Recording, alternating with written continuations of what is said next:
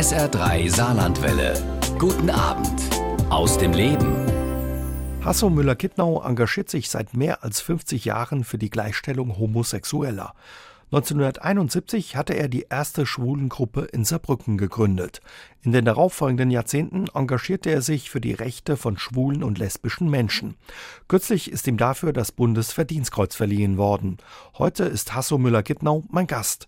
Wir unterhalten uns darüber, was sich in den vergangenen Jahren getan hat und was noch zu tun ist. Schönen guten Abend, Herr Hasso Abend. Schön, dass Sie mein Gast sind. Gerne. Und erstmal herzlichen Glückwunsch zu der Auszeichnung ja mit dem Bundesverdienstkreuz. Dankeschön. Wie war das für Sie? Ein besonderer Moment wahrscheinlich. Ja klar, also vor 50 Jahren hätte ich mir im Traum nicht vorstellen können, jemals ausgerechnet für das, wo ich von der Polizei auch vorgeladen wurde, später ausgezeichnet zu werden. Äh, das war schon ein Erlebnis und auch die, die Ansprache von Ministerpräsident Tobias Hans, die war wirklich bemerkenswert, äh, bemerkenswert positiv. Und das war schon eine sehr runde Veranstaltung, mhm. muss ich sagen. Wie bekommt man eigentlich das Bundesverdienstkreuz? Bekommen ja nicht viele. Naja, es sind aber schon ein paar hundert im Jahr, soweit ich das weiß. Vorschlagen kann eigentlich jeder und jede. Die Vorschläge sind zu richten äh, an die Staatskanzlei des jeweiligen Bundeslandes. Das muss sehr ausführlich begründet werden. Es gibt, soweit ich weiß, nur für ehrenamtliches Engagement, also nicht für einen Arzt, der als in seinem Beruf Arzt ist und besonders gut ist von mir aus, es sei denn, er entwickelt Corona-Impfstoff, dann gibt es auch das Bundesverdienstkreuz, äh, aber im Regelfall nur für äh, ehrenamtliches Engagement.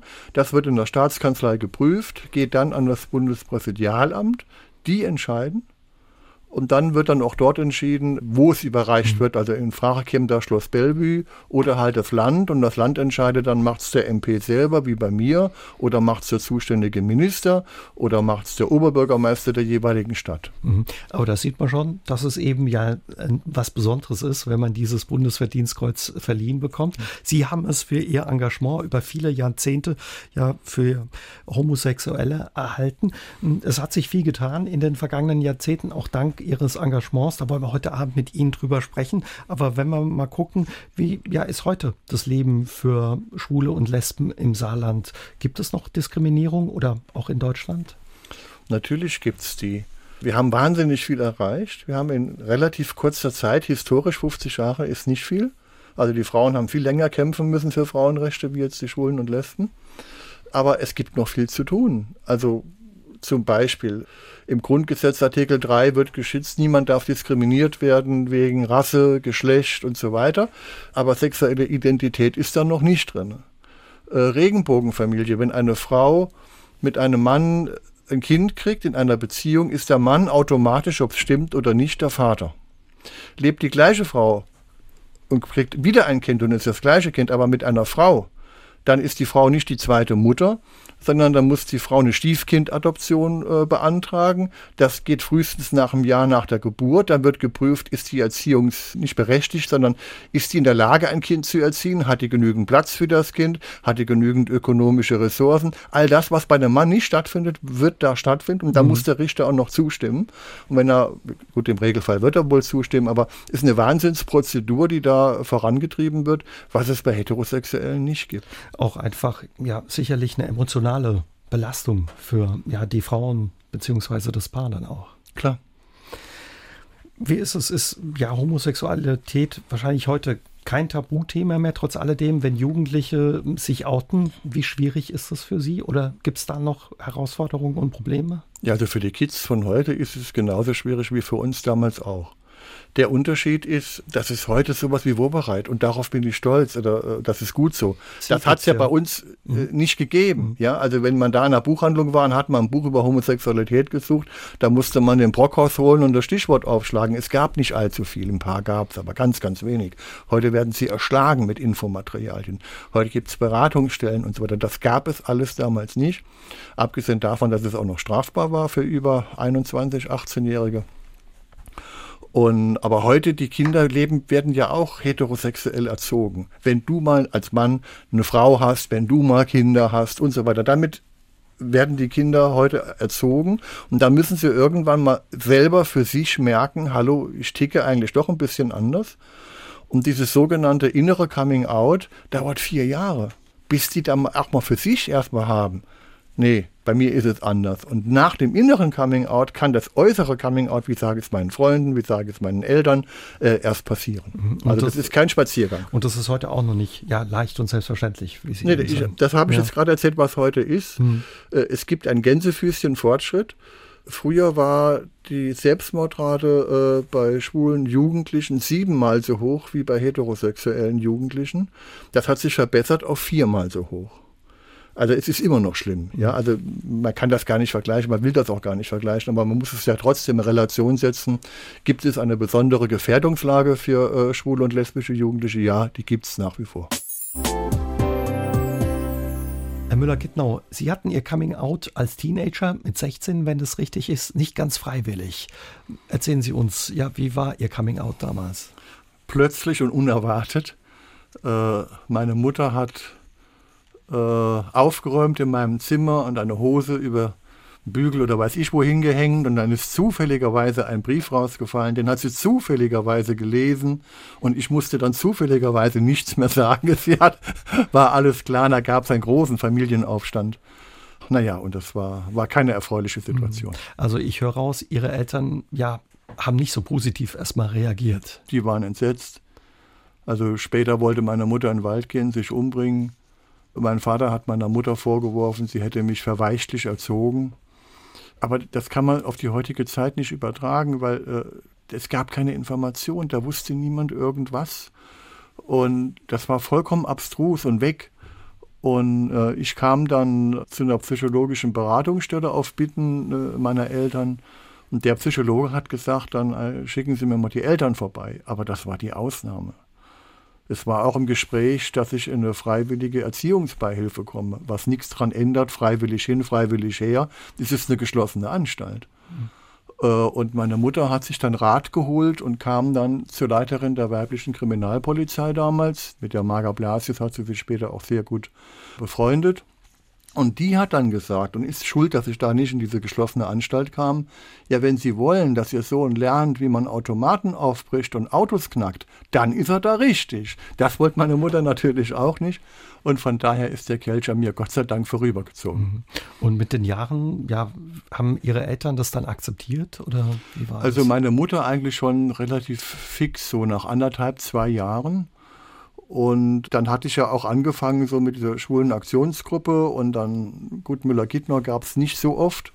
Die hat man dann auch im Telefonbuch ge gefunden und dann hat sogar meine Mutter angefangen, Leute am Telefon, die eigentlich mich wollten, ein bisschen zu beraten. Ja, reden Sie doch mal mit Ihren Eltern. Es war ja für uns auch schlimm, aber man gewöhnt sich ja dran. Äh, da gab es immer noch den Spruch, ja Gott, stricken würde ich immer noch gerne für die Enkelchen, aber äh, sie haben sich im Laufe der Zeit mit arrangiert. Wie war das, weil Sie gerade gesagt haben, man wusste damals nicht viel darüber oder wenn man was erfahren wollte, dann musste man den Brockhaus vielleicht rausnehmen auf dem Regal und nachschlagen. Wie war das für Sie als Jugendlicher, ja Ende der 60er, Anfang der 70er im Saarland schwul zu sein? Sie sind auf dem Eschberg groß geworden in Saarbrücken? Ich weiß es jetzt gar nicht mehr genau, wenn ich drüber nachdenke. Es war nur im sozialen Kontakt äh, in der Schule. Gruppen gab es nichts, gar nichts. Ich hatte im damaligen Stadttheater äh, Kinderrollen gemacht und auch Stadthysterie später, wie ich so lang war, dass ich also quasi äh, für Kinderrollen zu groß war. Und natürlich habe ich im Theater dann auch Schule kennengelernt und die haben mich dann äh, zum Teil nach einer Vorführung mal mitgenommen zu Madame. Da war ich ganz aufgeregt. Also Madame für die äh, Hörerinnen und Hörer äh, war die erste Schwulenkneipe, die es in Saarbrücken gab. Sehr vornehm, zurückgezogen, aber mit dichten Vorhängen. Man musste klopfen an der Tür. Die Ma Madame Bardot hat dann die Tür aufgemacht, geguckt und wenn sie jemand nicht kannte, gesagt, nee, geschlossene Gesellschaft heute. Also war sehr verbarrikadiert. Man kam da nicht so ohne weiteres rein. Ich kam dann mit den Kollegen vom Theater rein, war aufgeregt wie nichts Zweites und hätte die Madame gewusst, dass ich 16 bin, wäre ich hochgradig rausgeflogen.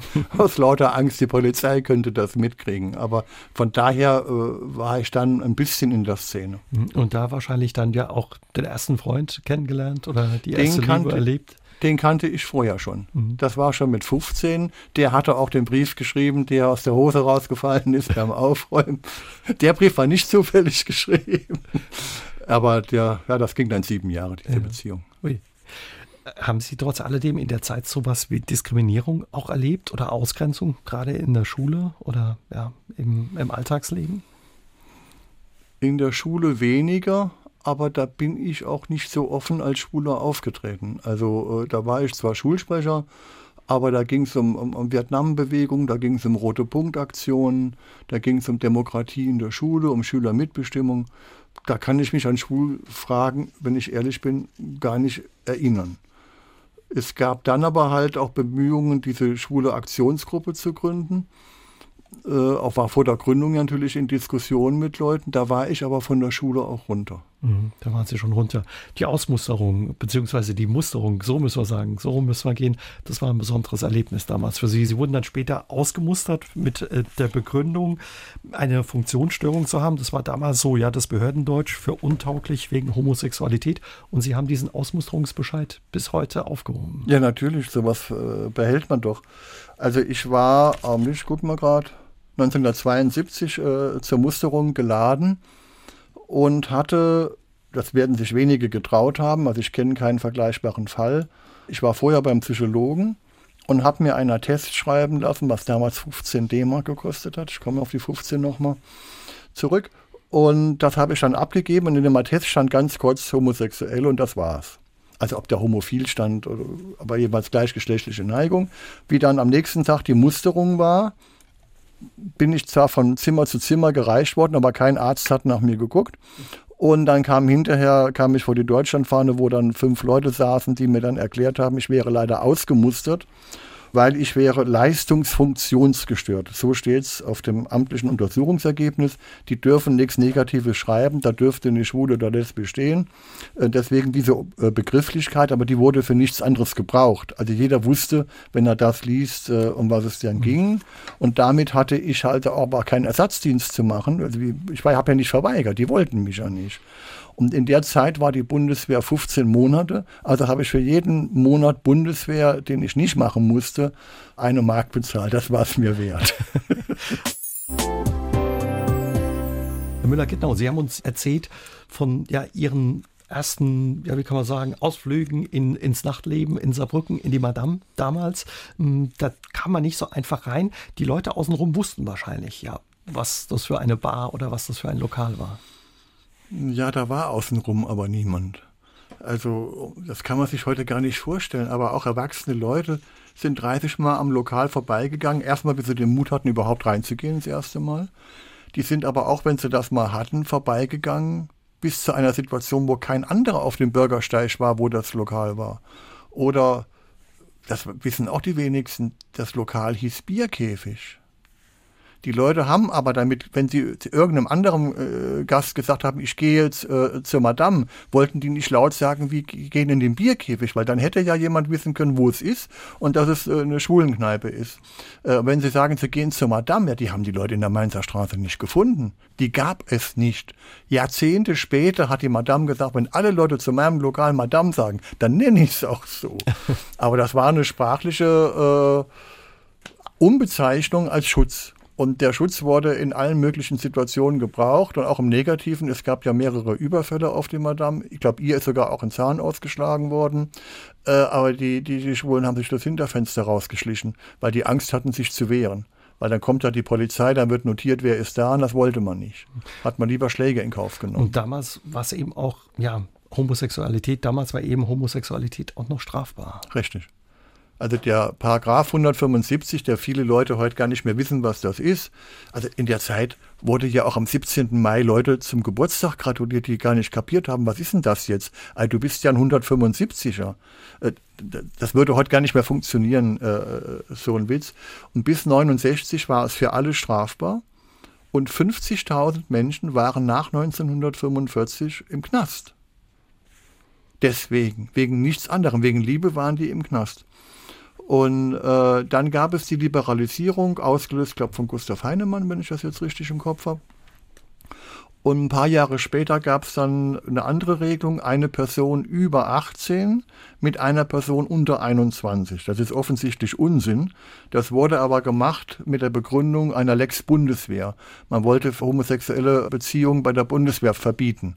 Da hat man aber irgendwann gemerkt, dass das nicht geht. Und letztlich abgeschafft wurde der Paragraph 175 äh, im Zuge des Beitritts äh, der ehemaligen DDR zur BRD, äh, weil man hätte die Strafbarkeit im, im Osten wieder einführen müssen. Und das ist dann nicht gemacht worden und dann ist der Paragraph 175 äh, letztlich ich glaube 96 oder 94 gestrichen worden. Eine unglaublich lange Zeit, ja. wie lange es den Paragraph eben noch gab. 1971 haben Sie die erste Schwulengruppe in Saarbrücken gegründet. Wie kam es dazu? Äh, wir hatten vorhin schon darüber gesprochen, es gab kein Angebot. Es gab keine Szene. Gut, ein Lokal gab es, aber da war ich eigentlich ein bisschen zu jung für. Da gleichgeschlechtliche Kumpels in meinem Alter zu treffen waren und es war kein Jugendzentrum, ja.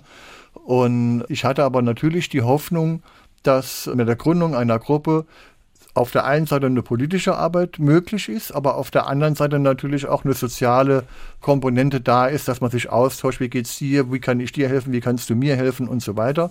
Was eine normale Selbstfindungsgruppe, die es ja damals auch gab, in, in Hülle und Fülle, äh, äh, nur halt nicht für, für, für Schwule und Lesben. Und das sollte mit erreicht werden. Mhm. Das war die Motivation. Und das hat auch funktioniert. Also Sie wollten damals auch schon nicht diese ja, Ausgrenzung und Diskriminierung hinnehmen. Ja, das war klar. Also ich war in der Vietnam-Bewegung engagiert, das war so für mich mein, mein Politisierungsgefühl und da dachte ich, wenn ich mich gegen den Vietnamkrieg wende, dann kann ich mich auch dagegen wenden, dass Schwule diskriminiert werden. Und wenn sie dann gerade ihre erste Beziehung haben und kriegen eine Drohung vom Erziehungsheim und sie sollen getrennt werden, auf jeden Fall.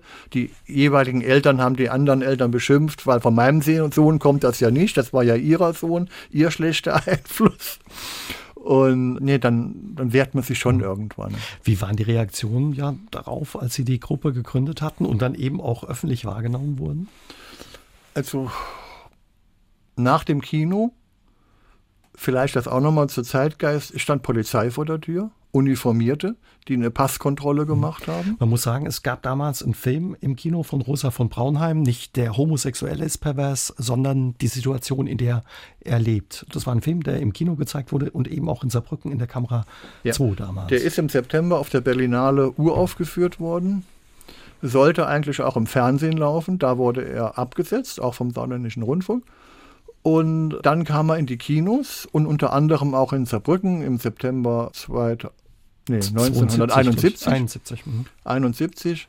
Und da gab es halt Polizei, die im Vorfeld kontrolliert hat. Allein, dass die Leute da gestanden haben in Uniform vorm Kamera, das war ja nicht üblich. Haben viele Leute, die die Polizei gesehen, sind gleich wieder gegangen. Die hatten Angst, da notiert zu werden, in rosa Dateien der Polizei zu landen. Aber trotzdem war das Kino voll an zwei oder drei Aufführungen. Wir haben hinterher diskutiert über den Film. Das war auch gewünscht von Braunheim, dass da diskutiert wird. Und da haben sich 15 Leute ungefähr nach den beiden Aufführungen gefunden, die äh, gemeinsam eine Gruppe in Saarbrücken gründen wollten und dann auch im Januar des Folgejahres gegründet haben. Wir haben über den Film gesprochen von Rosa von Braunheim, Herr Müller-Kittnau. Nicht der Homosexuelle ist pervers, sondern die Situation, in der er lebt. Damals für Sie, der Film war für Sie Anlass, die erste Schwulengruppe im Saarland zu gründen. Kann man ein Stück weit sagen, ja, der Film war auch sowas wie die Geburtsstunde der Schwulenbewegung im Saarland? Ja, war absolut die Geburtsstunde und das nicht nur in Saarbrücken, sondern fast überall, wo er gezeigt wurde. Das war auch eine Bitte des Verleihs und auch von Rosa selber, dass der Film immer mit Diskussion gezeigt werden soll und dass da probiert wird, eine Gruppe zu gründen und dass eine Aussprache stattfindet. Und Pi mal Daumen, die Hälfte des Publikums war, auch des schwulen Publikums, war entsetzt, ist Sturm gelaufen. Das äh, äh bringt uns in Verruch bei der Bevölkerung und das geht überhaupt nicht und die andere Hälfte war umso begeisterter. Mhm. Also dazwischen gab es wenig. Und äh, Rosa von Braunheim hat ja der Schwulenbewegung damals vorgeworfen oder den Schwulen, dass sie sich ja unterdrücken lassen und zu wenig äh, wehren, ein Stück weit. Ne? Deswegen wurde er kritisiert von der Bewegung, der Film. Etwas überspitzt kann man das schon sagen, so nach dem Motto, ihr seid an eurer Unterdrückung selber schuld, weil ihr macht ja nichts dagegen. Und das war auch so angelegt in einigen Übertreibungen, die der Film hat, gar keine Frage. Aber er wollte die Leute so zwiebeln, dass er sich dann, also die Leute, die sich wehren wollen, dann angefangen, ah, jetzt machen wir's. Weil man braucht ja manchmal dieses Moment, was ist jetzt der springende Punkt, um irgendeine Initiative zum Laufen zu bringen und nicht nur drüber nachzudenken, ja, irgendwann, da mache ich mal was. Ganz kurz, um was ging es in dem Film? Es wird ein typischer Lebenslauf äh, einer Person gezeigt, die nach äh, Berlin zieht und da alle möglichen Stationen eines schwulen Lebens äh, dort durchführt. Natürlich wird das im realen Leben nicht eine Person alle die Stationen durchmachen, die der junge Mann da hat. Und es endet damit, dass er recht fertig ist, dass es ihm keinen Spaß macht in der schwulen Szene, hat Sex ohne Ende, aber es befriedigt ihn nicht, er hat emotional nichts. Und zum Schluss lernt er dann jemanden kennen, der in einer schwulen WG lebt, ihn dahin mitnimmt und die dann über seine Situation leben. Und dann kommt Agitprop vom Feinsten zum Schluss raus aus den Toiletten, rein in die Straßen, solidarisiert euch mit der Frauenbewegung, werdet politisch, unterstützt Gewerkschaften, dann unterstützen sie euch auch. Die Black Panther Party wurde als Bündnispartner empfohlen und so weiter. Mhm. Das war halt der Zeitgeist auch. Sie haben das eben dann auch als Aufruf verstanden, sich zu engagieren, haben die erste Schwulengruppe gegründet. Ihnen hat der Film, der dann auch nochmal wiederholt wurde, ein Jahr später auch eine Vorladung bei der Polizei eingebracht. Ja, das war schon also wir haben natürlich überlegt, wie kriegen wir denn andere Leute mit einer einmaligen Vorführung, auch wenn es zwei, drei Vorstellungen war, erreicht man ja nicht die ganze Stadt Saarbrücken. Da haben wir gedacht, das Beste, was wir machen können, ist, wir zeigen den Film nochmal, auch im Kamera, aber auch in der Schwulenkneipe, Theaterklausel, die gibt es schon Ewigkeiten nicht mehr. Theaterklause auch deshalb, weil sich viele Leute gar nicht in das Kamera getraut hätten. Und äh, dafür haben wir Flugblätter verteilt.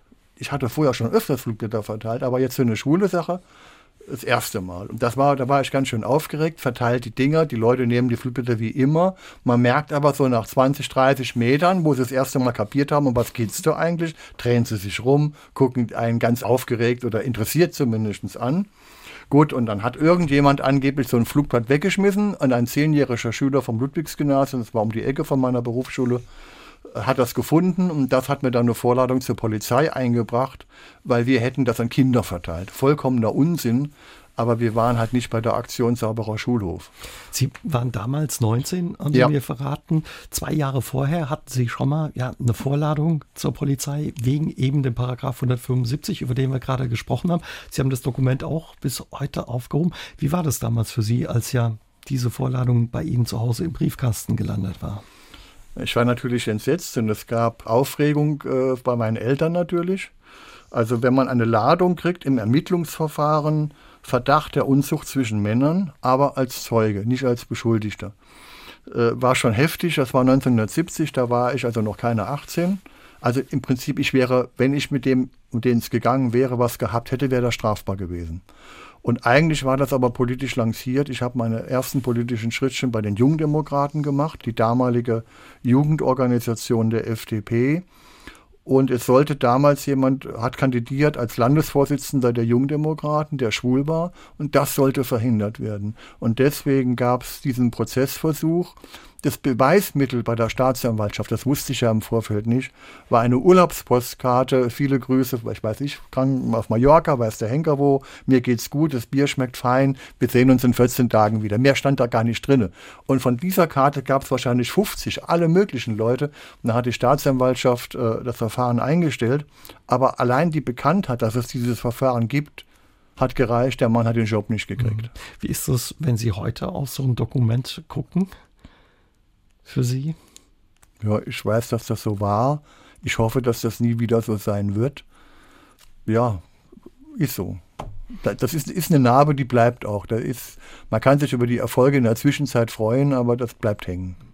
Sie haben es gesagt, Sie haben sich dann engagiert in ganz unterschiedlichen ähm, Organisationen und auch in ganz unterschiedlichen äh, Umfeldern. Sie waren dann auch in der Gewerkschaft, erst als Jugendlicher, dann äh, später äh, in der Gewerkschaft Handel, Banken und Versicherungen, Vorgänger von Verdi, wenn das richtig ist, und haben sich da eben auch eingesetzt, genau für die Abschaffung des 175er und eben mehr Rechte für Schwule und Lesben. Ja, also ich habe nach der Gründung dieser Schwulengruppe in Saarbrücken drei Jahre später ein bisschen das Interesse verloren ich habe dann auch mit einer Buchhändlerausbildung angefangen und dann hat mich die Gewerkschaftsarbeit mehr interessiert. Aber natürlich habe ich das Schwulsein mitgenommen. Das war das Schöne bei der Rede vom Ministerpräsidenten zum Bundesverdienstkreuzverleihung, dass er gesagt hat, egal wo der dann später was gemacht hat, hat er das Päckchen äh, schwules Engagement immer mitgenommen. Ja? Und so auch bei der Gewerkschaft. Und da waren Sie auch erfolgreich, weil die Gewerkschaft hat sich damals als erste ja, ja. für die Abschaffung des 175ers ausgesprochen. Ja, die, äh, die HBV war die zweite, glaube ich, zweite oder erste. Also GEW wäre da kurz davor oder kurz danach gekommen, äh, die die Abschaffung des Paragraph 175 gefordert hat. Und das war für eine DGB-Gewerkschaft damals eine Sensation. Dieses Engagement, haben Sie das von Ihren Eltern mitbekommen oder war das wirklich ja der eigene Antrieb aus der Erfahrung der Diskriminierung und der Ausgrenzung, die Sie erlebt haben? Also ich bin sehr liberal erzogen worden, aber nicht unbedingt kämpferisch. Aber ja, das liegt in mir. Ich kann nicht loslassen. Ich beiß mich fest an den Sachen. Oder bin beständig, also wie man es positiv formulieren will. Herr Müller-Kittnau, ja, ein Höhepunkt in Ihrem Kampf ja für die Gleichstellung homosexueller Menschen war die eingetragene Lebenspartnerschaft für gleichgeschlechtliche Paare 2001. Sie und Ihr Mann waren ja damals die Ersten, die sich am 1. August hier im Saarbrücker Rathaus das Jawort gegeben haben. Wie erinnern Sie sich an den Tag? Ja, sehr lebhaft, weil das ein sehr bewegender Tag war. Äh, anfangs dachte ich, das ist mehr so eine politische Gleichberechtigungsdemonstration, aber die Emotionalität hat dann, dann doch äh, schnell eingeholt. Äh, mein Mann, der Stefan, hat dann auch Tränen in die Augen gekriegt und der Hajo Hoffmann als damaliger Oberbürgermeister der Stadt Saarbrücken hat nicht nur den Rathaus-Festsaal zur Verfügung gestellt, während andere das ja auch in Besenkammern, ich übertreibe jetzt, haben wollten. Da gab es einen Kampf, wo, wer, wie äh, da am 1. August das macht. Aber der Hai Hoffmann hat auch noch eine tolle Rede gehalten. Äh, es war ein gigantisches Medienecho. Also keine Hochzeit kriegt so ein Echo. äh, würde auch heute keiner mehr bekommen. Aber damals war das halt so. Mhm. Und das hat dann schon, war ein sehr schöner Tag. Konnte man wahrscheinlich ja die Fernseh- und Kamerateams nicht sehen und die Fotografen, die damals eben ja in Saarbrücken dabei waren. Also es waren drei Kamerateams da, soweit ich weiß, oder vier. Bestimmt 20, 30 Bildfotografen aller möglichen Redaktionen. Der Oskar Lafontaine hat mir noch den Tipp gegeben, mach doch die Fotos selber, dann kannst du die verkaufen. Aber haben wir natürlich nicht gemacht. Aber der Bericht vom ZDF über diese Hochzeit, das war ein langer Bericht, sieben, acht Minuten, ist der meistgesendetste Bericht vom ZDF aus dem Saarland. Und zwar immer dann, wenn später äh, es über eingetragene Lebenspartnerschaften ging und man hatte gerade kein aktuelles Bildmaterial, lag scheinbar dieser Film in der Kiste ganz oben und kam dann. Und Sie haben mir verraten, Ihre Mutter ja, wurde damals auch interviewt und äh, hat sich dann quasi auch eingesetzt für diese ja, also gleichgeschlechtliche es gab im, Partnerschaft. Auch im familiären Umfeld vor der Heirat auch eine Diskussion, müsst ihr eure Sexualität immer so nach vorne tragen? Und da habe ich ganz erstaunt gefragt, wieso machen die das? Wir, wir gehen, wir verpartnern uns, was hat das jetzt mit der Sexualität zu tun? Ja, ja, das ist doch im Prinzip gedacht unanständig. Und sag ich, wenn mein, wenn mein Bruder geheiratet hat, hat der da seine Sexualität? Äh, nein, das ist doch was ganz anderes. Gut.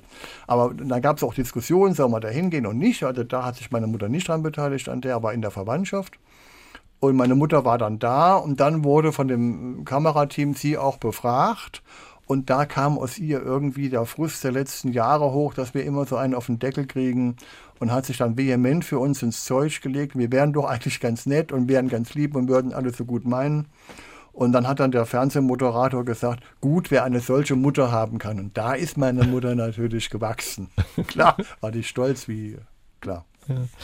Sie haben schon gesagt, bei Ihrem Ehemann, dem Stefan, sind die Tränen damals äh, gekullert. Auch für Sie war es ein emotionaler Tag. War das immer auch ein Wunsch nach so einer langen Partnerschaft, ja eben auch eine festere Verbindung eingehen zu können?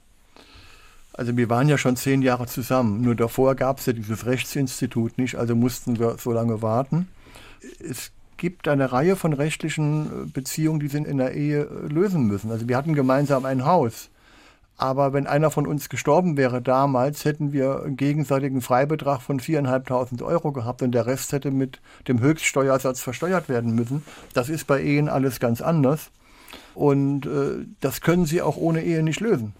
Das kriegen Sie heute auch als heterosexuelles, nicht verheiratetes Paar nicht gelöst. Das sind die Eltern, die erben, das sind Geschwister, die erben. Also das kann man nur über diesen Weg machen. Das war für mich eine der Hauptmotivationen. Aber es hat mich dann auch wirklich tatsächlich privat eingeholt. Nicht nur, dass der Tag romantisch war, sondern ich kann das gar nicht, rational kann ich das gar nicht begründen, aber irgendwie die Beziehung hat eine andere Wertigkeit. Irgendwo finde ich es, inhaltlich kann ich es nicht sagen, woran das hängt, aber es ist trotzdem, oder ich erlebe es für mich trotzdem so. Muss ja, nicht jedem so gehen. Ist ja auch ein besonderer Schritt, wenn man äh, ja zu dem anderen sagt, eben dann auch vor dem Gesetz und Verantwortung dann auch übernimmt. Ja. ja. Das hat für Sie persönlich was verändert, aber was hat es auch für die Bewegung verändert und in der Gesellschaft? Was hat sich dadurch verändert? Also ich denke, eine große Veränderung hat es dadurch gegeben, was niemand auf dem Bildschirm hatte, dass Leute eingeladen worden sind zu allen möglichen Verpartnerungen. Und wenn man dann auch schon drei, vier, fünf Jahre später gesagt hat, ich bin zu einer Hochzeit eingeladen, die Leute haben nie gesagt, ich bin zu einer Verpartnerung eingeladen. Also das wurde immer als Hochzeit bezeichnet. Auch in der Presse war das Wort, habe ich nicht geliebt, war immer von Homo-Ehe die Rede.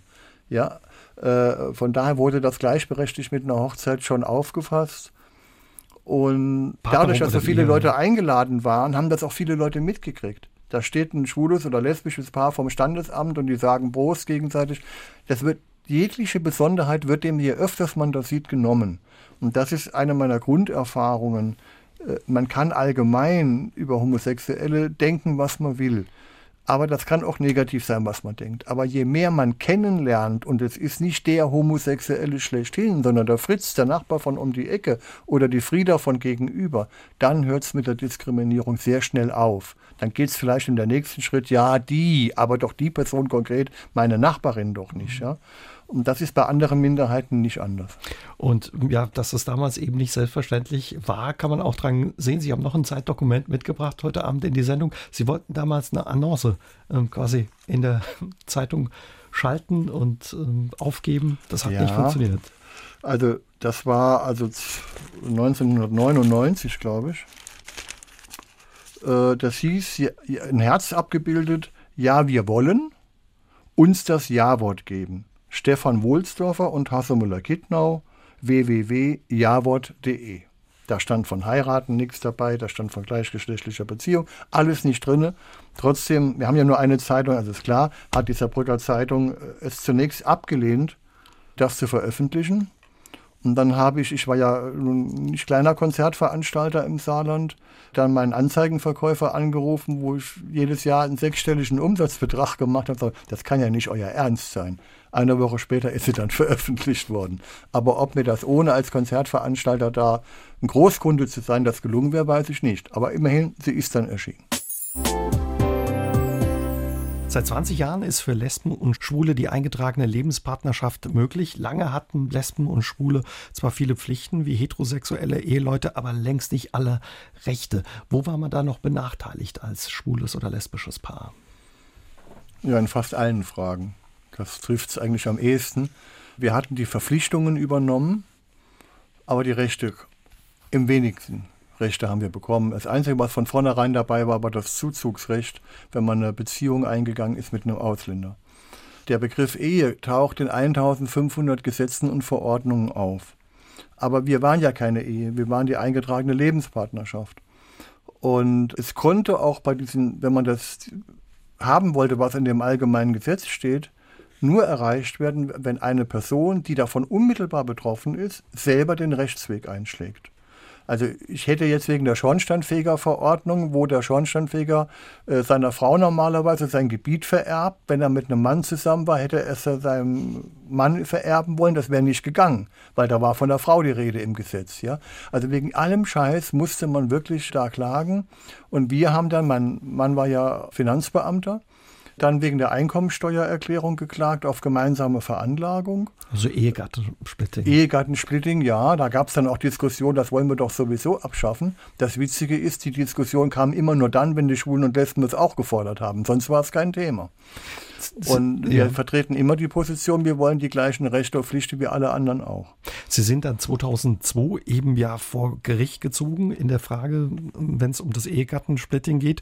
Ihnen ging es darum, ja eben als gleichgeschlechtlicher Partner im Steuerrecht auch gleich behandelt zu werden. Das ging so weit ja. bis zum ja, Bundesverfassungsgericht, wo Sie dann 2013 als einer von drei Kläger auch gewonnen haben. Richtig. Also es hat eine Weile gedauert, jetzt aber nicht, weil laufend Verhandlungen gewesen wären, sondern weil es sowohl beim Bundesfinanzhof wie beim Bundesverfassungsgericht noch eine Weile gelegen hat in den Aktenordnern, bis es dann dran war. Und es war vielleicht auch gut, dass es so lange gedauert hat, weil die Zeit hat natürlich für uns gearbeitet. Und dann hat das Bundesverfassungsgericht halt das Urteil gefasst, es äh, war ja ein prinzipielles Grundsatzurteil, dass wir gleichberechtigt behandelt werden müssen. Punkt. 2014 kam dann die Ehe für alle. Waren viele überrascht? Waren Sie auch überrascht? Ja, die Merkel hat sich ja die ganze Zeit gewehrt, mit Händen und Füßen und die CDU auch. Dann war aber klar, dass egal mit wem sie nach der Bundestagswahl koalieren will, alle die Öffnung der Ehe wollten.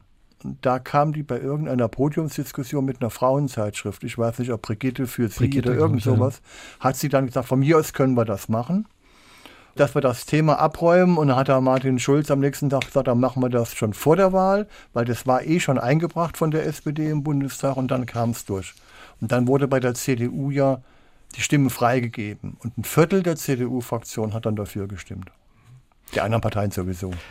Sie haben dann auch nochmal ja, geheiratet, sind den Schritt dann gegangen, eben mit Ihrem Mann Stefan. Ja. Das war ja das Irre, dass man die eingetragene Partnerschaft in eine Ehe wandeln konnte. Aber diese Wandlung ging nur, indem man ganz normal nochmal heiratet, also mit dem ganzen Prozedere, bis das der Tod erscheidet und so weiter. Und dann war man dann rückwirkend 14 Jahre vorher verheiratet gewesen, was sie vorher so vehement abgelehnt haben. Sie haben dann quasi zwei Hochzeitstage, kann man ein Stück weit sagen. Oder der Hochzeitstag für Sie ist eben der 2001, der 1. Ja, klar. August. Den zweiten weiß ich gar nicht. Und Ihr Hochzeitstag jährte sich dieses Jahr ja. auch zum 20. Mal. Wir hatten jetzt 20-jähriges Jubiläum, ja. Kann man sagen, wie viele ja, lesbische und schwule Ehepaare es im Saarland gibt mittlerweile? Ich weiß es nicht. Weiß, äh, weiß es wirklich nicht. Ich habe irgendwas mit 5000 im Gedächtnis, aber ich kann die Zahl jetzt nicht verifizieren. Vieles hat sich verändert, ähm, Herr Müller-Kittnau. Sie haben vorhin auch ja, den Paragraph 3 im Grundgesetz angesprochen, wo Sie sich eben noch eine Veränderung wünschen. Hm, verraten Sie uns ja, wenn Sie im Austausch sind mit der Politik, ähm, was bekommen Sie da zu hören und was haben Sie über die Jahre zu hören bekommen in Gesprächen? Also im Artikel 3 des Grundgesetzes steht eigentlich drin, niemand darf diskriminiert werden wegen seines Geschlechts, wegen seiner Rasse und so weiter. Und wir hätten gerne, dass das sexuelle Identität, das ist das juristische Zauberwort, mit aufgenommen wird. Am Anfang haben Politiker gesagt, das ist nicht nötig, ihr seid vom Grundgesetz sowieso geschützt. Es stimmt einfach nicht, weil mit diesem Grundgesetz waren 50.000 Leute verurteilt worden wegen Paragraph 175. Da kann man nicht so tun, als wenn wir mit gemeint gewesen wären. Das wird immer gerne gesagt, wenn man es nicht konkretisieren will. Und jetzt haben eigentlich schon, also alle Parteien außer der CDU gesagt, sie wollen das ändern. Und bei der CDU gibt es Bestrebungen, auf der einen Seite ja, auf der anderen Seite, wir müssen noch diskutieren, aber es wird ja schon sehr, sehr lange diskutiert. Mhm. Wir hoffen, dass es jetzt kommt. Der Landtag hatte ja einstimmig zugestimmt äh, vor einigen Jahren und dann wenige Tage später hatte die saarländische Landesregierung ja quasi im Bundesrat diesem Punkt dann eben nicht zugestimmt. Wie frustrierend ist das ja für Sie und äh, für alle anderen auch? Also das erste Gute und Positive war, eine analoge Regelung wie Artikel 3 äh, Grundgesetz, was wir fordern, ist im Artikel 12 der saarländischen Landesverfassung mit einem einstimmigen Beschluss des saarländischen Landtags 2011 bereits verabschiedet worden. Da waren wir glücklich und happy und waren sehr zufrieden. Und zwischendrin wird jetzt auch öfters das Gleiche, also was in der Landesverfassung schon steht, auch gefordert für das Grundgesetz. Und der Saarland hat sich zweimal bereits äh, erklärt, dass er das unterstützen möchte. Das letzte Mal war dieses Jahr am 17. Mai, also am Tag gegen Homophobie. 175 hatten wir ja schon, also kein zufälliges Datum. Und dann beschließt der Landtag einstimmig. Die AfDler haben sich enthalten, aber der Rest einstimmig dafür dass wir das machen. Und 14 Tage später gibt es im Bundesrat eine Abstimmung zu einem Antrag der Stadt Berlin. Und da stimmt das Saarland dann leider nicht zu. Da gab es aber noch andere Probleme. Wir hoffen, dass sich das jetzt ändert. Aber wir haben ein Problem, dass die Bundestagsabgeordneten sich nicht unbedingt an das halten, was im Land diskutiert wird.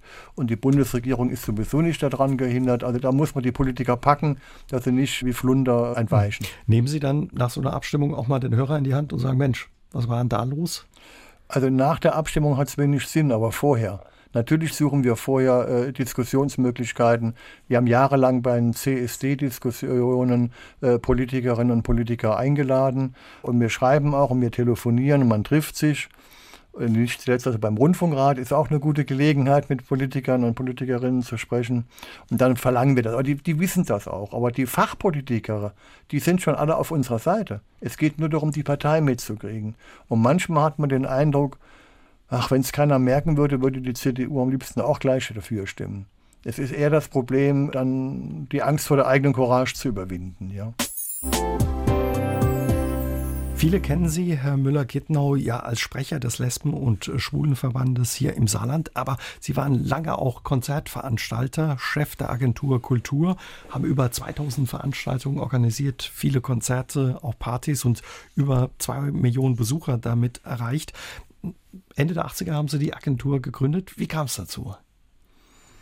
Ich war ja eigentlich von der Ausbildung her Buchhändler und wollte mich 88 äh, neu orientieren. Ich hatte vorhin schon erwähnt, äh, dass ich als Kind und Jugendlicher im Theater an die tausende Aufführungen mitgemacht hatte. Da war ein gewisser Grundstein gelegt, äh, dass man weiß, was hinter der Bühne passiert. Wenn man Veranstalter ist, sollte man das wissen. Eine andere Buchhandlung zu gründen neu war ökonomisch gar nicht möglich, weil sie kriegen keinen Kredit dafür, weil Bücher halt keine wiederverwertbare Ware sind. Ein Auto kriegen sie finanziert, aber keine tausend Bücher, weil was will die Bank damit machen? Und da war dann eine Konzertagentur. Es gab keine Agentur im Saarland, die sich um Klassik gekümmert hat. Das war auch mein Einstiegsgeschäft. Wurde dann aber immer populärer. Da kam Musical Gott sei Dank dazu. Hat mir privat auch Spaß gemacht und dann Oper, Operette, Ballett. Und das ist dann später auch aufgegangen in, in andere immer Mikis Theodorakis war zum Beispiel, da bin mhm. ich heute noch sehr stolz drauf, dass der hier im Saarland war oder Mercedes Sosa. Also anspruchsvolle Weltfolklore, so würde ich es mal sagen. Mhm. Sie haben es gesagt, Sie haben auch viel Klassikkonzerte organisiert, aber auch sowas ja wie den Moskauer Staatszirkus oder den chinesischen Nationalzirkus in Salangut. Wie ist es Ihnen gelungen oder wie schwierig war es auch so große Künstler ja zu uns in die Region zu locken? Das ist ganz unterschiedlich. Also eigentlich locken sie ja nicht den Künstler, sondern die Agentur des Künstlers. Und am Anfang war das schwer, aber dann spricht sich auch in der Branche irgendwas rum. Sag mal, du, in Saarbrücken kann man auf einmal hingehen, da gibt es so einen Verrückten und der macht dann schon einiges. Ich kann mich erinnern an die erste Plakatwand für ein Musical Bonjour Monsieur Chagall mit dem jüdischen Theater Warschau, von dem kein Mensch eine Ahnung hatte, dass es sowas gibt. Und da haben wir eine Plakatwand bei Fabrik gemietet aus 64 A3-Blättern. Weil ein großes Plakat hatten wir nicht. Also die haben sie einmal aufgehängt und nie wieder, weil das viel zu viel Arbeit war. Und das spricht sich dann rum. Und dann fragen dann auch andere Agenturen nach. Und also beim ersten Udo Jürgens Konzert, da hat dann Fritz Raumich zitiert in die Saarlandhalle, ich soll mal vorsprechen und dann mal mitbringen, was ich so als Presseartikel gern gesammelt hätte. Und er sagte, was die Kritiken interessieren mich gar nicht. Mich interessiert, was sie an Vorabberichterstattung haben, also wo sie quasi kostenlos Werbung gekriegt haben. Das will ich wissen. Das war dann auch zufriedenstellend und dann haben wir dann Udo Jürgens zur Konzerte mhm. auch gemacht. Udo Jürgens war ein Künstler, den Sie in Saarland geholt haben. Tolle Konzerte, immer wenn er in Saarbrücken in der Saarlandhalle aufgetreten ist. Aber zum Beispiel auch ähm, jemand wie Carreras haben Sie in Saarland geholt. Den haben Sie damals sogar mit dem Auto auf dem Rollfeld äh, am Flughafen abgeholt. Ja gut, das war meine kritischste Veranstaltung, kritisch deshalb, äh, weil die ökonomisch ungeheuer risikohaft war. Und äh, also bei Udo Jürgens kriegen sie als Veranstalter nicht viel Geld, äh, kriegen sie prozentual am Eintritt beteiligt, weil wenn sie es auf die Stunde umlegen, könnte man sich fragen, muss man sich das eigentlich antun? Äh, aber bei Carreras war es genau umgekehrt, der hat ein Festhonorar und wenn dann weniger Leute kommen, haben sie Pech. Also da können sie ganz schnell auch mal 100, 150, 180.000 an einem Abend verlieren. Und von daher war ich sehr, sehr angespannt. Dann durfte ich ihn auf dem Flughafen abholen. Es hat geschneit und gestürmt. Es war ein scheußliches Wetter. Da dachte ich, oh Gott, was mache ich, wenn der Schnupfen kriegt? Einen ganz harmlosen Schnupfen. Da sagen die Leute immer, da brauchst du eine Ausfallversicherung. Vergessen Sie es. Sie ist so teuer, die können Sie gar nicht bezahlen. Und äh, ja, das also, war aber dann trotzdem, es hat geklappt. Wir hatten mit mhm. Carreras, äh, war ja zweimal in, in Saarbrücken auf, auf meine Einladung hin, wir waren beide mal die bestbesuchtesten Veranstaltungen in Deutschland. Und da haben Sie den im Auto warm eingepackt, dass er sich ja nicht erkältet? Nein, ich war nur fürs Gepäck zuständig. Er hatte noch einen eigenen Fahrer, also einen eigenen Piloten, eigenes Flugzeug, hat dann einen eigenen Fahrer, von dem ich nichts wusste. Ich dachte, ich hole ihn ab war auch entsprechend gestiegelt und gebügelt, wie man es halt so ist. Aber dann hieß es, nein, der fährt mit seinem eigenen Wagen äh, und ich soll das Gepäck äh, transportieren. Habe ich dann auch gemacht. Sie haben viele Künstler erlebt, dann auch im Umgang. Man hört ja häufig, dass die so ein bisschen eigen sind und vielleicht auch den einen oder anderen Wunsch haben, den wir uns nicht vorstellen können. Was haben Sie da erlebt über die Jahre? Na, es, es gibt ja viele abenteuerliche äh, Gerüchte. Eigentlich, die sind ganz arm dran, wenn sie auf einer Tournee sind, heute hier, morgen dort, im wahrsten Sinne, spielen bis um, um, um 12 oder Freddie Quinn zum Beispiel, wenn das Konzert um 11 Uhr zu Ende war, hat er sich umgezogen gemacht, um halb eins hat er die Halle vergessen und ist dann mit seinem Privat-Pkw zur nächsten Stadt gefahren, damit er auf jeden Fall pünktlich ist. Also der ist dann noch in, durch die Nacht gefahren, meistens so 200, 300 Kilometer, um in der nächsten Stadt auch richtig da zu sein. Er hat in 30 Jahren eine einzige Vorstellung abgesagt und die war ausgerechnet bei uns hier. Er war so krank, er konnte nicht. Und ja, es gibt auch Künstler, aber es sind meistens die unwichtigeren, die die größten Catering-Listen haben. Ja, also gut, aber es gibt's. Mhm. Wir haben auch schon mal einen Flipper organisieren müssen, der dann auch freigestellt sein musste, dass man ohne Geld reinzuschmeißen auf Flipper spielen könnte. Aber das war dann gar nicht der Künstler, für den es angeblich war. Es waren für die Rodis, die dann bei dem Rockkonzert auch noch einen Flipper hinter der Bühne haben wollten. Und äh, Sie haben mir verraten, da wurde gar nicht gespielt, da haben sich geärgert damals. Ich habe da nie einen spielen sehen. Und dann habe ich mich nachts um 1 Uhr an den Automat gestellt und wenigstens zwei, drei Spiele selber gemacht. Dass man die Arbeit, den dahin zu transportieren, das ist ja kein äh, schon ein empfindliches Gerät, äh, dass ich ja wenigstens selber was von ab. Weil Sie Freddie Quinn angesprochen haben, das einzige Konzert, was er absagen musste, war damals hier im Saarland. Die Besucher waren schon auf dem Weg in die Halle, beziehungsweise waren schon in der Halle und sie mussten dann raus auf die Bühne und mussten sagen, es geht nicht. Für sie kein leichter Moment damals. Ja, manchmal hat man keine Alternative. Also da kam mittags um 12 der Anruf, dem geht schlecht. Es war ein Sonntag, wie immer. Und ich habe dann eine HNO-Verbindung gehabt bei Veranstaltungen. Sind dann zum Arzt in die Praxis. Der hatte gesagt, nee, das kann ich aber nicht, dann müssen Sie ins Krankenhaus. Freddy wollte aber nicht, dass ihn jemand sieht, wie er ins Krankenhaus geht. Da haben wir einen Nebeneingang gesucht und da reingeschlossen, dass kein Reporter das mitkriegt. Dann waren wir dann um, um sechs oder wann in der Halle, da wollte er auftreten. Ach Gott sei Dank, der Kelch ist an uns vorübergezogen. Dann kommt meine Kollegin, der hat gesagt, er tritt nicht auf. Seine Stimme klingt ja wie ein Reißwolf. Mhm. Sag ich, das kann nicht sein. Hat er eben noch gesagt, es war dann so. Und dann haben wir in der letzten halben Stunde versucht, einen Ersatztermin zu finden. Und dann bin ich auf die Bühne gegangen äh, und habe gesagt, also das Konzert wird nachgeholt dann und dann. Und da kam ich auf eine ideale Idee. Ich gehe davon aus, dass Sie mit mir gemeinsam Freddy gute Besserung wünschen und wir freuen uns darauf, dass er ein paar Monate später da ist. Und da habe ich einen riesen Applaus gekriegt für die Besserungswünsche und konnte ganz schnell von der Bühne verschwinden. In den vergangenen Jahren hat sich viel getan, wenn es ja um die Gleichstellung von Schwulen und Lesben geht. Kann man sagen, mm, dass es heute echte Gleichberechtigung gibt? Nein. Es ist besser geworden, aber es sind immer noch Felder, die der Gleichberechtigung noch zugeführt werden müssen. Mhm. Wir haben einige heute Abend angesprochen, zum Beispiel wenn es mm, um Regenbogenfamilien geht. Was sind noch so Felder, wo Sie sagen, da muss sich noch was bewegen, das sind noch Baustellen? Also Artikel 3 Grundgesetz ist äh, noch eine große Aufgabe. Das habe ich vorhin noch nicht gesagt. Also wir haben schon ein bisschen Angst, dass die Entwicklung, wie sie in Polen oder Ungarn ist, das könnte auch hier mal kommen. Ich will jetzt keinen äh, Schrecken an die Wand malen, aber da kommt so eine AfD daher und die will die Ehe für alle wieder zurückführen, haben sie im Bundestag beantragt. Und da kann so eine Entwicklung der schwul- und lesbisch-freien Zonen wie in Polen, ich weiß gar nicht, wie man das beschließen kann, aber es gibt, glaube ich, 100 Gemeinden, die beschlossen haben, bei uns gibt es keine Schwulen und Lesben. Und wenn das unter dem Schutz des Grundgesetzes stünde, wären solche Verschlechterungen viel schwieriger zu erreichen irgendwann. Und das ist auch ein Grund, warum wir Artikel 3 Grundgesetz äh, geändert haben wollen. Und es gibt eine ganze Reihe im, im, beruflichen Alltag, bei der Vermietung, dass Leute einen Job nicht kriegen, weil sie schwul sind oder rausfliegen, weil sie schwul sind. Wenn sie bei der Kirche arbeiten, haben sie aller, äh, bei der katholischen Kirche arbeiten, haben sie äh, allergrößte Probleme, ihren Job zu behalten, wenn sie sich denn verheiraten mit mhm. gleichgeschlechtlich.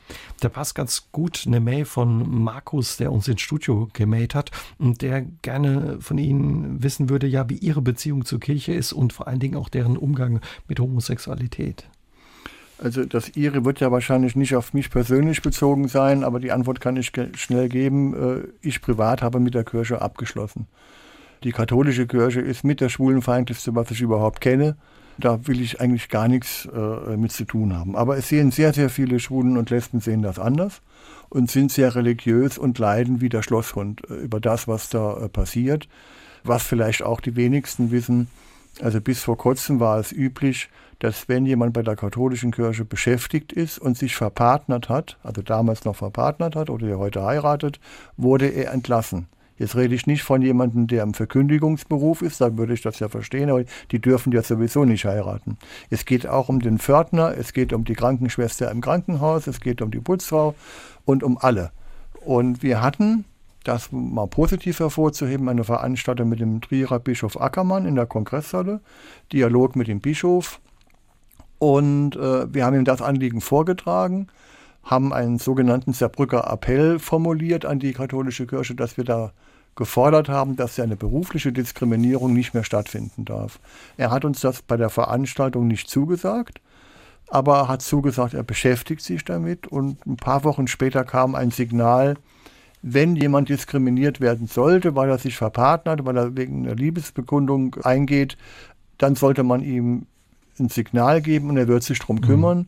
Und uns ist danach im Saarland oder in, in seinem Bereich auch kein Fall bekannt geworden, wo es nochmal ein Problem gegeben hätte. Da hat der LSVD lange genug getrommelt und der Bischof hat ein offenes Ohr gehabt. Sie haben ja viele Jahre sich eben eingesetzt für, für die Rechte von Schwulen und Lesben. Wo haben Sie all ja, die Kraft hergenommen und was hat Sie über die Jahre angetrieben auch? Der Antrieb kommt immer daher, wenn man irgendwie Diskriminierung erlebt. Wenn es heute noch sieben Länder auf der Welt gibt, wo es die Todesstrafe auf Homosexualität gibt. Wenn jetzt in Afghanistan viel drüber, zu Recht viel drüber gesprochen wird, wie sich die Situation von Frauen verschlimmert, aber mit keinem Wort in den Medien gesagt wird, dass Schwule da gesteinigt werden, dann wird man wütend, dass es sowas passiert. Und dann will man auch dagegen was tun. Und von daher, auch wenn man mal noch faul in der Ecke gelegen hat, dann kommt wieder so eine Nachricht, was irgendwo auf der Welt passiert. Äh, und dann, okay, dann macht man halt wieder weiter. Mhm. Sie haben viele Gespräche mit der Politik geführt, auch der Kirche, wie Sie eben gesagt haben. Mhm. Wie haben Sie die Gespräche erlebt und wie haben die sich auch über die Jahre verändert? Stießen Sie da auf offene Ohren oder teilweise auch auf viel Ablehnung? Also die Leute, mit denen man öfters zu tun hat, die Beziehungen klappen immer besser. Und äh, ich habe auch bei der CDU den Eindruck, weil das ist ja die Hauptpartei, die manchmal dem Fortschritt da etwas im Wege steht, dass die Sachpolitikerinnen und Politiker mittlerweile mit uns an einem Strang ziehen und die wollen es eigentlich auch umsetzen, aber die Gesamtpartei noch nicht unbedingt. Mhm. Äh, aber das wird jetzt auch kommen. Das ist, da steht kurz vor der Wende und dann haben wir das. Also da blicken Sie, was das betrifft, optimistisch. ja, klar. Zukunft. Wohnen Sie über die Jahre auch für Ihren Einsatz und Ihr Engagement angefeindet, bedroht? Nein. Oder waren Sie auch, ja, wenn man so kämpft und dann auch so dicke Bretter bohren muss und immer wieder auch Rückschläge erlebt, teilweise auch erschöpft, dass Sie gesagt haben, ich gebe es jetzt auf, ich schmeiß die Das Brocken gibt's. Man ist nicht immer auf Hansdampf in allen Gassen. Man hat auch mal die Flemmen und will da nicht, aber das hält mal länger, das hält mal kürzer und dann äh, geht es in irgendeiner Form weiter. Aber ich habe mich jetzt ja auch aus den unmittelbaren Funktionen zurückgezogen, mache nur noch inhaltliche Arbeit. Äh, aber es war auch okay, irgendwann muss man im gewissen Alter, ich werde jetzt 68, mal sagen, es reicht, die Jüngeren dürfen auch mal. Gibt es was, worauf Sie besonders stolz sind, ähm, ja, was Sie erreicht haben? Ja gut, dieses Bundesverfassungsgerichtsurteil zum Ehegattensplitting ist natürlich auf einen zugeschneidert, weil man das selber 13 Jahre betreut hat, die Ehe für alle und dann die saarländische Landesverfassung, Artikel 12. Das wäre ohne uns nicht gekommen.